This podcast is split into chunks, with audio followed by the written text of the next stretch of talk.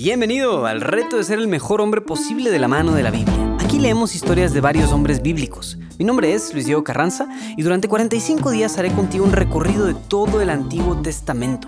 De cada historia sacaremos alguna breve lección práctica y plantearemos un reto que te puedas llevar allá afuera a tu vida diaria, con el fin de ayudarte a ser un mejor hombre, más entregado, más servicial, que generes un mayor impacto en tu familia y en tu comunidad. Entrémosle.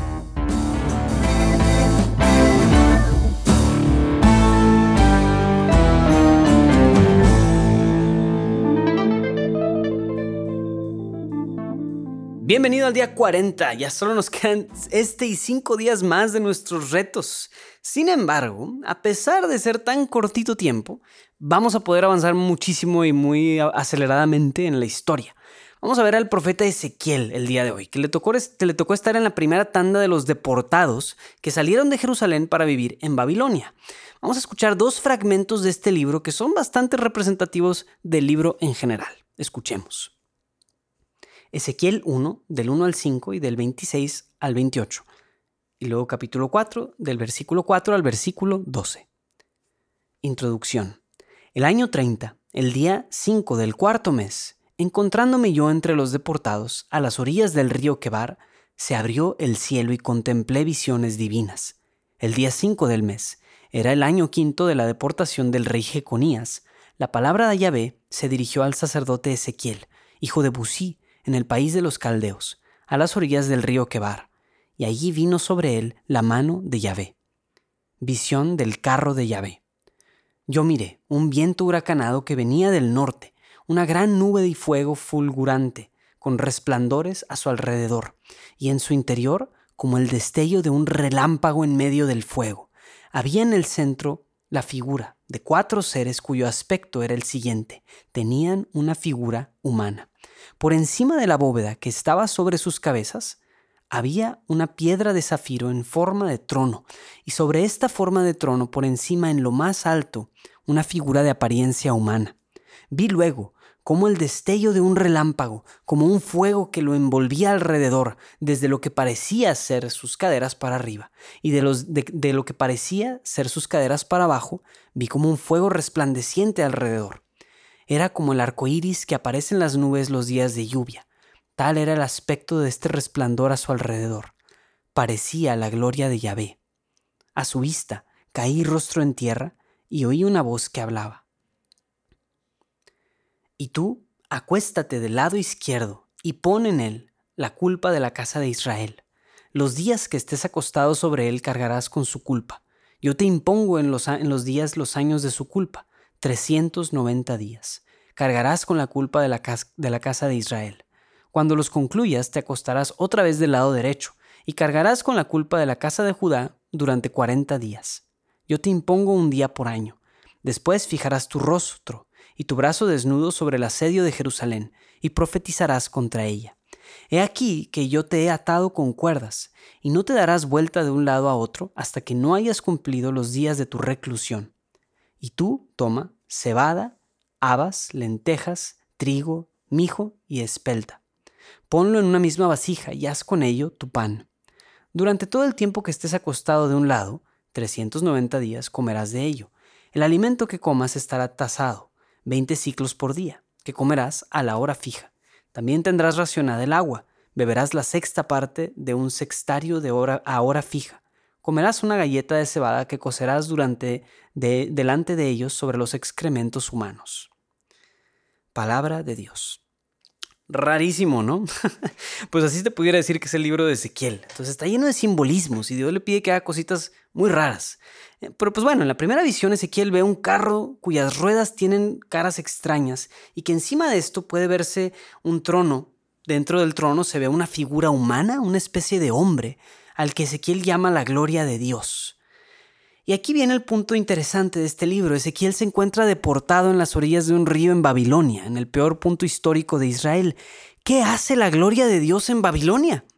La presencia de Dios solamente se solía encontrar en un lugar en todo el mundo. Era el templo de Jerusalén. ¿Por qué estaba fuera del templo?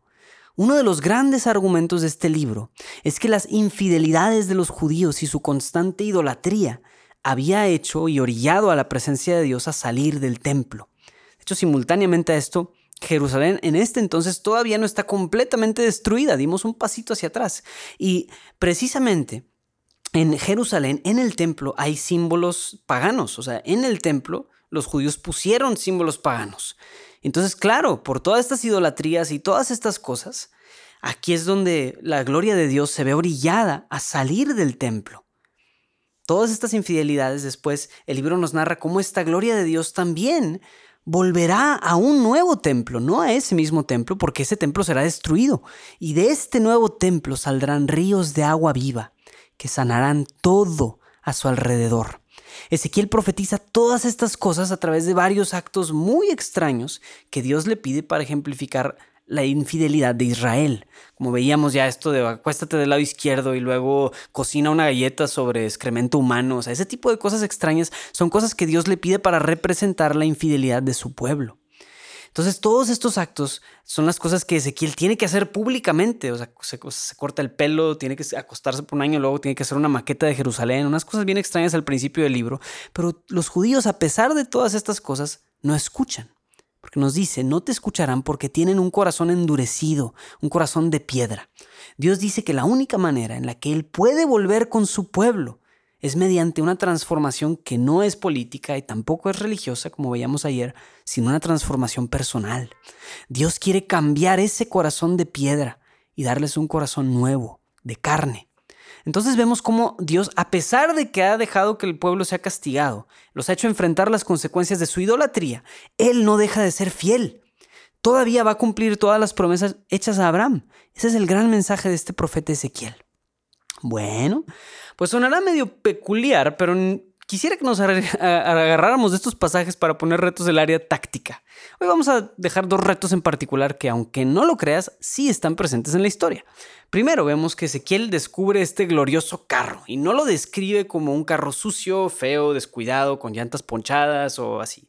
Estoy seguro de que o tienes acceso a un carro o eres dueño de uno. Entonces el primer reto que te voy a dejar hoy va a consistir en que le dediques tiempo no al carro de llave, sino a tu carro y a darle mantenimiento a dicho carro, ya sea tuyo o de alguien muy cercano. Pues lávalo, ordena bien los papeles, revisa bien que esté el aceite, el aire de las llantas esté en buen nivel y dale una buena lavada también. Todo para que tu carro quede reluciente también. Si tienes un seguro de auto, perfecto. Si no lo tienes hoy mismo, contrátalo. Los carros son el equivalente a los caballos de la antigüedad. Yo soy de la idea de que todo buen hombre debe de saber al menos darle un cuidado y mantenimiento básico a un carro. El segundo reto que te voy a dejar para el área táctica viene de esta parte del pasaje también. Cuando dice, y tú toma trigo, cebada, habas, lentejas, mijo y espelta, ponlo todo en una misma vasija y haz con ello tu pan.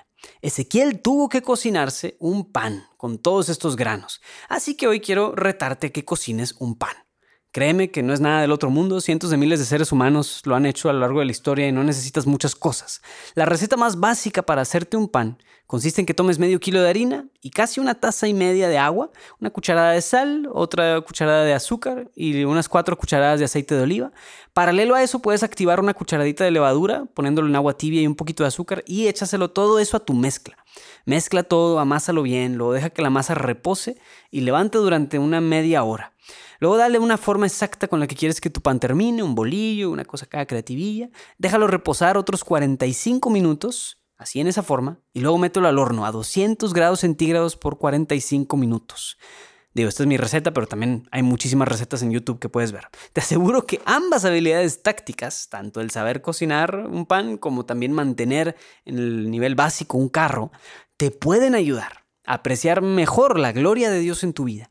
Y si pones ambas habilidades al servicio de los demás, poco a poco créeme que ayudarán a transformar el corazón de piedra en un corazón de carne. Esto ha sido todo por hoy. Te invito a compartir en redes sociales la experiencia que estás viviendo con este programa.